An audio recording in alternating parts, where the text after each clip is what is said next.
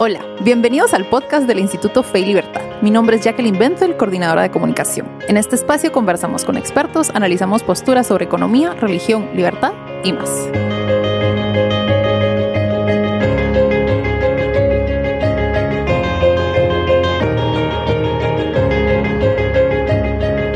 Bienvenidos a este nuevo episodio del podcast Fe y Libertad. Hoy me encuentro con Karen Cancinos. Ella es licenciada en Ciencias Políticas y tiene un posgrado en Economía Política. Es miembro fundador del Instituto Fe y Libertad, catedrática universitaria de Filosofía Social y Economía Política y profesora en la Fraternidad Misionera de María. Sus temas de investigación académica son las instituciones prepolíticas de cooperación social, la relación entre trabajo, economía, religión y cultura y el marxismo cultural. Precisamente por ese último es que estamos hoy aquí. Bienvenida, Karen.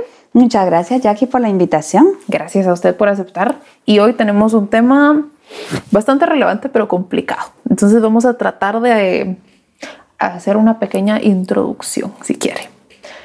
Eh, vamos a hablar sobre, como les comentaba, el marxismo cultural. Entonces, si nos quiere dar eh, pues una definición, ¿qué es el marxismo cultural? ¿Cómo lo describiría usted? Pues justamente eso me preguntaba un profesor de la Fraternidad Misionera de María, porque tuvimos un seminario con los, eh, con los seminaristas, están en su tercer año del filosofado, que se llamaba así, el seminario Marxismo Cultural, y me preguntó un profesor qué es marxismo cultural. y le digo, mire, es el marxismo de finales del siglo XX y, y lo que llevamos del siglo XXI. No es el marxismo clásico en el sentido de lucha de clases, revolución violenta, establecimiento del socialismo como un estadio intermedio para llegar al comunismo. a eso le llamo marxismo clásico, el marxismo del siglo XIX, el marxismo decimonónico.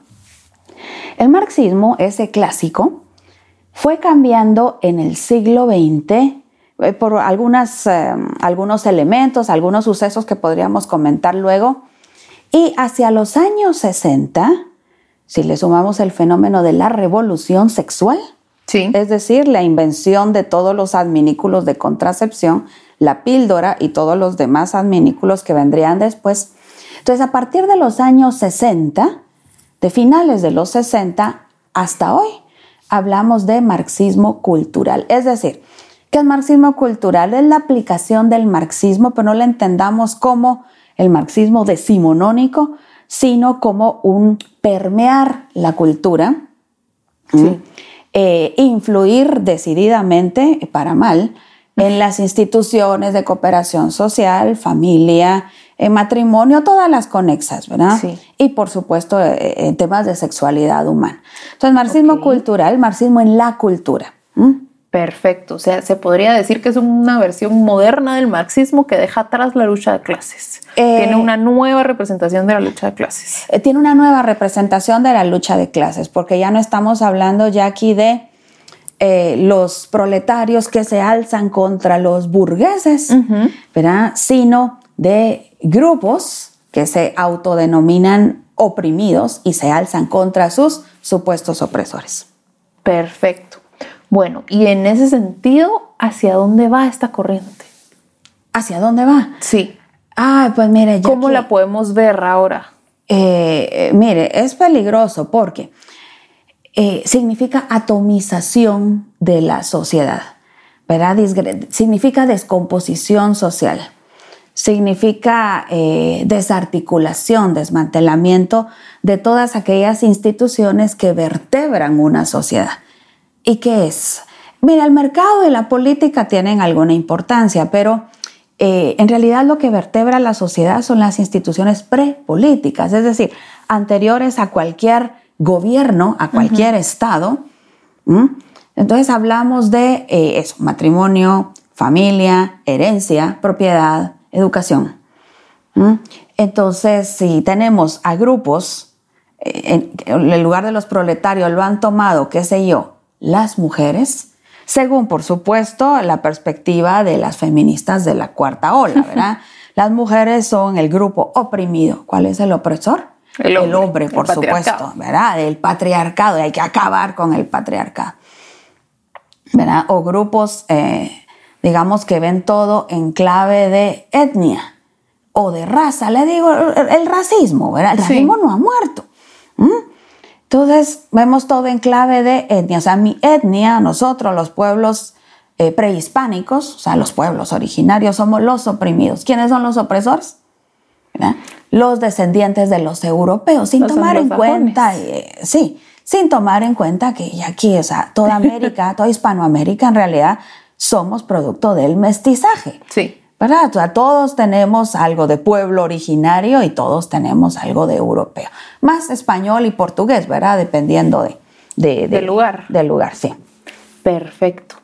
Y en ese sentido, creo que ya nos contó un poquito de cómo lo podemos ver presente en nuestra sociedad. Sí. Pero aparte de eso, me, llama mucho la atención cómo va cambiando el marxismo cultural, el lenguaje de la gente. Por ejemplo, así como dice usted, em, los nuevos oprimidos son las mujeres, eh, la raza, eh, sean los indígenas o, pues en Estados Unidos sería la gente afroamericana. O bueno, los latinos también. Eh, sí, también, también. ¿Cómo se relaciona esto con el relativismo moral? Bueno, y aquí para eso tendríamos que ver, si usted, si le parece, ¿verdad? Veamos muy rápidamente, claro, los sucesos que convirtieron el marxismo clásico en lo que ahora llamamos marxismo cultural. Por favor, ¿cómo se dio esta mutación? Bueno, entonces sucesos, sucesos y, pensadores, podríamos decir. Entonces, retrotraigámonos al siglo XIX. Marx muere en 1883. Eh, finales del siglo XIX, uno de sus discípulos, digamos, dice, eh, en realidad no necesitamos ni revolución violenta ni lucha de clases porque está emergiendo una nueva clase social, la clase media. Estamos hablando entonces de Eduardo Bernstein, sí. el que funda eh, el, marxismo revisado. O sea, nosotros le llamamos la socialdemocracia, el socialismo democrático. O sea, él revisa las premisas del marxismo, las cuestiona de hecho, y dice, pues con tres clases sociales, y la clase media cada vez más fuerte, se nos cae el esquema de dos clases enfrentadas, una opresora y otra oprimida. Bueno, eso es Eduardo Bernstein. Entonces ya tenemos la socialdemocracia. Vamos al siglo XX. Eh, eh, los, primeros tres lustros. Hay un joven eh, ruso exiliado en Suiza que considera a Eduardo Bernstein un vulgar traidor. Estamos hablando de Vladimir Ilyich Ulyanov, más conocido como Lenin. ¿Verdad? O Lenin, ¿verdad? Lenin, que en realidad Lenin es apodo, ¿verdad? Porque había nacido cerca del río Lena, entonces le decían eh, Lenin, ¿verdad? O Lenin decimos acá también en español. Pues como que a mí me dijeran Marquencita, porque soy de San Marcos, ¿verdad? O sea, pero Lenin es apodo. Perfecto. Mm. Bueno, entonces Lenin eh, considera a los socialdemócratas como vulgares traidores a la causa marxista y dice yo voy a llevar el marxismo, eh, como se dice en inglés, by the book, o sea, de, manera ortodoxa. Las reglas. Eh, con apego, digamos, a lo, que, a lo que dijo Marx. Y su oportunidad se le presentó hace más de 100, casi 100, poquito más de 100 años, recuerde usted, en la revolución bolchevique, ¿verdad? La segunda Verás que todos hablamos de la revolución bolchevique en 1917, en realidad fueron dos revoluciones. Una socialdemócrata, la que lideró Kerensky, pero bueno, nos interesa la bolchevique, o sea, la marxista, marxista-leninista, ¿verdad? La de octubre o noviembre, según el calendario. Bueno, eh, entonces, Lenin eh, instaura, ¿verdad? O sea, tiene la, ese célebremente, tristemente célebre por haber instaurado el primer totalitarismo de la historia. En Rusia, 1917. De ahí se desata una guerra civil, ¿verdad? de los rusos blancos, o sea, los socialdemócratas, y los rusos rojos, los bolcheviques, los de Lenin. A partir de entonces eh, hablamos de marxismo-leninismo. Esa revolución, eh, eh, perdón, esa guerra civil en Rusia se saldó con victoria para los bolcheviques, para los rusos rojos, para los marxistas, leninistas. Y desde entonces, en 1922, Rusia se convierte en la Unión Soviética y así sería hasta 1991. El primer totalitarismo. Bueno, entonces marxismo-leninismo. ¿Qué significa marxismo-leninismo? significa ortodoxia marxista y significa totalitarismo, ¿verdad? O sea, un marxismo ya puesto en práctica, ¿verdad? Aplicado en la realidad. Marxismo-leninismo. Bueno, ahora vayamos, sigamos en el tiempo. Eh, los años 30, ¿verdad? Siempre los años 20, luego los años 30 y hasta 1937. En esas dos décadas, 20 y 30, hay un periodista, o sea, con formación en filosofía en Italia, Antonio Gramsci, que yo sé que a usted le gusta mucho porque usted es comunicador. Pero entonces Antonio Gramsci consideraba a los socialdemócratas como unos blandengues, sin pantalones que se habían plegado a los juegos o a las instituciones de la burguesía. Recordemos que estamos hablando de marxismo, entonces Gramsci es marxista, pero no es socialdemócrata. De hecho, los critica porque los encuentra eh, muy acomodaticios. Dice, le sigue en el juego a la burguesía con sus instituciones democráticas y sus partidos políticos y, sus juegos electorales. Dice, esos, esos se plegaron a la burguesía. Por otro lado, tampoco es marxista-leninista, porque considera a Lenin, y con razón, eh, digámoslo, lo considera un vulgar matón y un hombre sin escrúpulos. Eh, porque Lenin eso era, o sea, no tenía escrúpulos. Entonces, a él le repugnaba, digamos, la inescrupulosidad, si existe la palabra, de Lenin. A Gramsci la falta de escrúpulos. la falta de escrúpulos de Lenin. le, repugnaba a Gramsci. Entonces dijo, mm, no, el, camino no es ni la revolución ni el totalitarismo de Lenin, ¿verdad? Ni los partidos políticos socialdemócratas de, los de, eh, de, Bernstein. No, el camino es otro. Es un camino del que estos no se han ocupado. ¿verdad? Ni los rusos blancos socialdemócratas, ni los rusos rojos leninistas, ni los socialdemócratas alemanes. Estamos en un contexto europeo, ¿verdad? Sí. Entonces dice Gramsci, no nos, e, esos no se han ocupado de algo que es crucial, la cultura. Por eso me gusta. ¿Verdad? por eso le gusta Gramsci, porque dice, nosotros, dice Gramsci, o sea, los marxistas, estoy hablando como Gramsci, ¿verdad? Sí. Gramsci dice, nosotros los marxistas tenemos que conseguir lo que consiguieron los cristianos en tiempos. O sea, en tiempos, los primeros 300 años del cristianismo, que consiguieron la hegemonía cultural. Hegemonía, usted sabe que es preponderancia, dominio.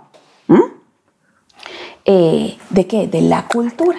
Dominio no en el sentido de dominación, sino de influencia, decidida influencia, de liderazgo cultural. Ajá.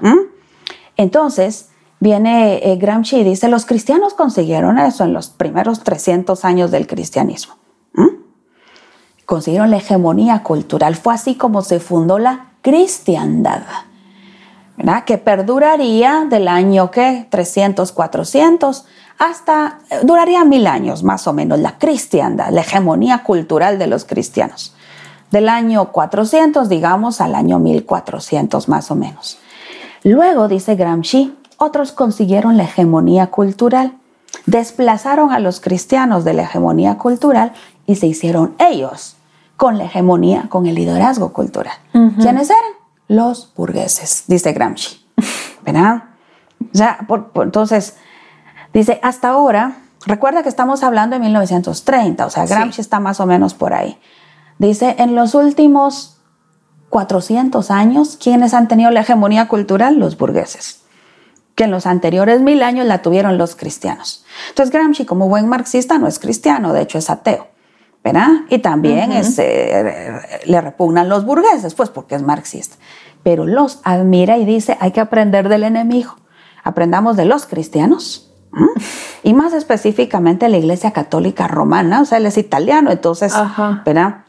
Conoce bien la iglesia, no porque sea practicante y no porque sea católico, Pero por sino su contexto. por su contexto cultural precisamente, ¿verdad? Italiano. Entonces dice, hay que aprender del enemigo, ¿verdad? Aprendamos de los cristianos, de los católicos específicamente, católicos romanos, y de los burgueses. Entonces lo que tenemos que hacer nosotros es eso, hacernos con el liderazgo de la cultura con la hegemonía cultural. Entonces ahí tenemos otra idea, la hegemonía cultural Gramsci. A la par de Gramsci va otra escuela de pensamiento, ¿estamos bien? ¿Sí me va diciendo? Va otra escuela de pensamiento, la llamada Escuela de Frankfurt. ¿Verdad? Ellos son contemporáneos de Gramsci, también comienzan en los años 20, 30, pero a diferencia de Gramsci, eh, perviven, digamos, hasta los años 60, casi todos eh, sus eh, pensadores, sus intelectuales eran profesores de la Universidad de Frankfurt, la mayor parte de ellos judíos. Entonces, con el nazismo, casi todos se fueron de, de Alemania y se exiliaron en Suiza y la mayor parte en Estados Unidos. Pero como se originó en la Universidad de Frankfurt, le llamamos Escuela de Frankfurt. Aunque los intelectuales y los promotores, pues están, sobre todo en universidades estadounidenses. Ok, eso es interesante. Sí, sobre todo en universidades estadounidenses y las de Ivy League, ¿verdad? O sea, ah. las universidades más relevantes, ¿verdad? La de esa sociedad, Ivy League. Bueno, pero bueno, o sea, se llama Escuela de Frankfurt por sus orígenes y que los de escuela, los um, intelectuales de la escuela de Frankfurt también eran marxistas. Eh, no sé si tuvieron algún contacto con Gramsci. Eso le Verá, lo más probable es que no, porque Gramsci, recuerda Jackie que estuvo Gramsci preso, los últimos, eh, última decena de años de su vida, ¿verdad? Y de hecho eso le salvó la vida, o sea, él murió de causas naturales, ¿verdad? Porque si se hubiera quedado, digamos, en Italia, eh, si de no haber estado en prisión, Lenin, como no tenía escrúpulos, lo hubiera mandado a matar, como mandó a matar a Trotsky aquí a México, ¿verdad? Hasta México, imagínense. ¿Verdad? Entonces, eh, en fin, las pugnas esas internas, ¿verdad? De los marxistas.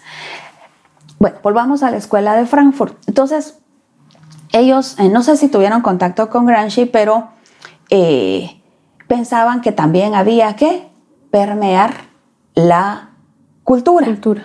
¿Verdad?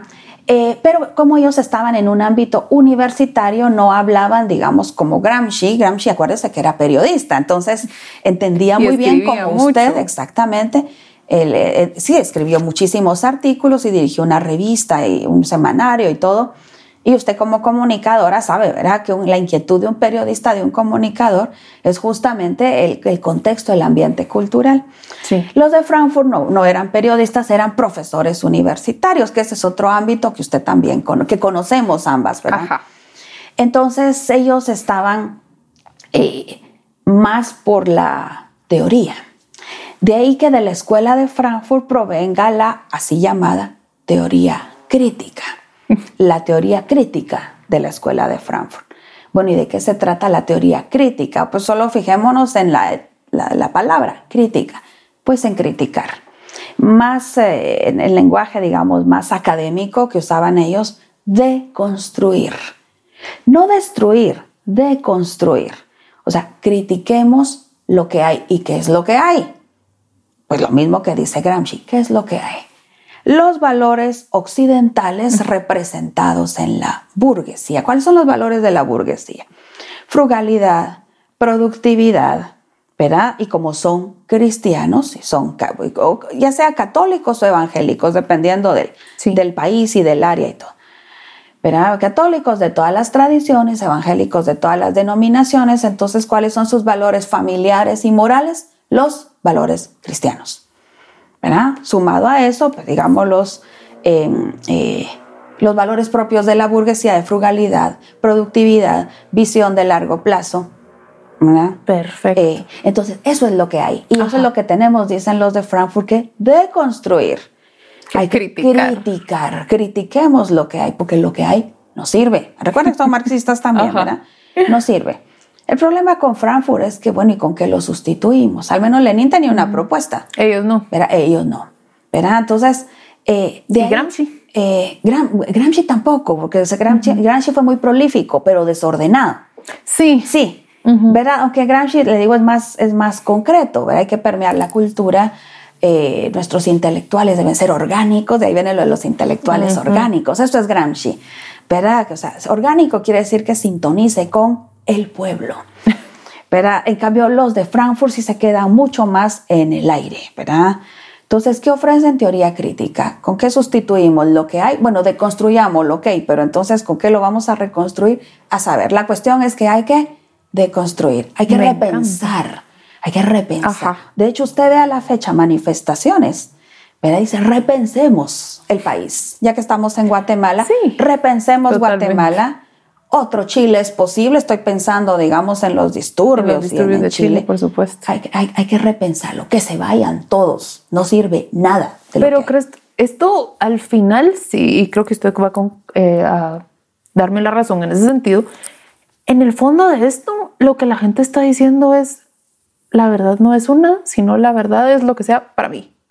Están relativizando Exactamente, que esa era su pregunta, ¿se acuerda? Que tiene que ver con el relativismo moral. Pues mire, desde Frankfurt, eh, y acuérdese, como están en un ambiente académico, los profesores siempre influyen a sus estudiantes, algunos más, otros menos.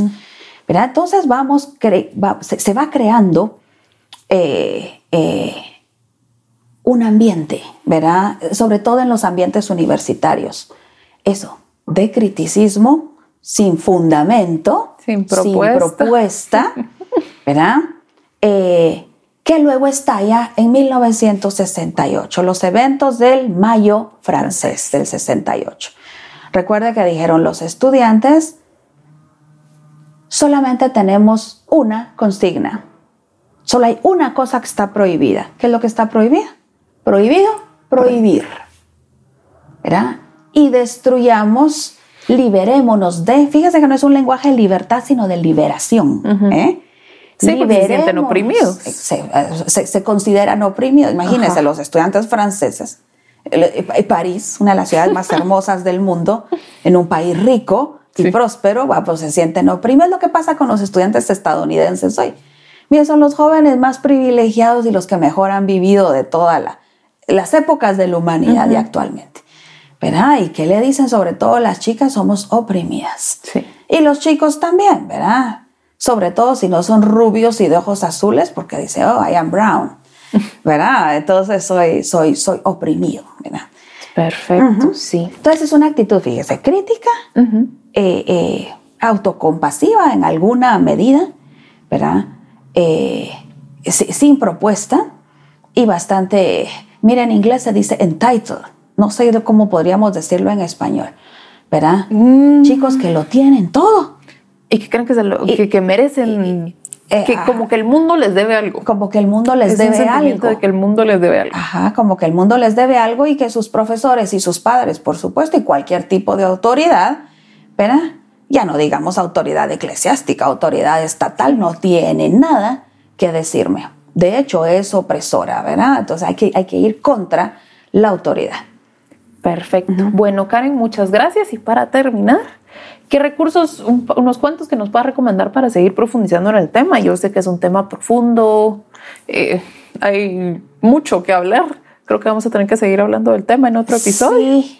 Pero para, para pues mire, eh, introducir a la gente.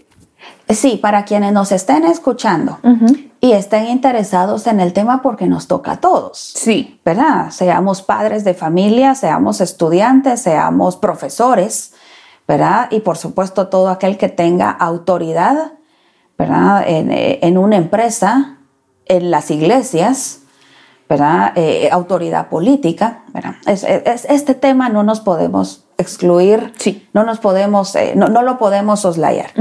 Entonces, mire, hay un muchacho eh, a quien usted conoce, al menos de referencia, ¿verdad? Agustín Laje, recomiendo que se suscriban a su canal de YouTube.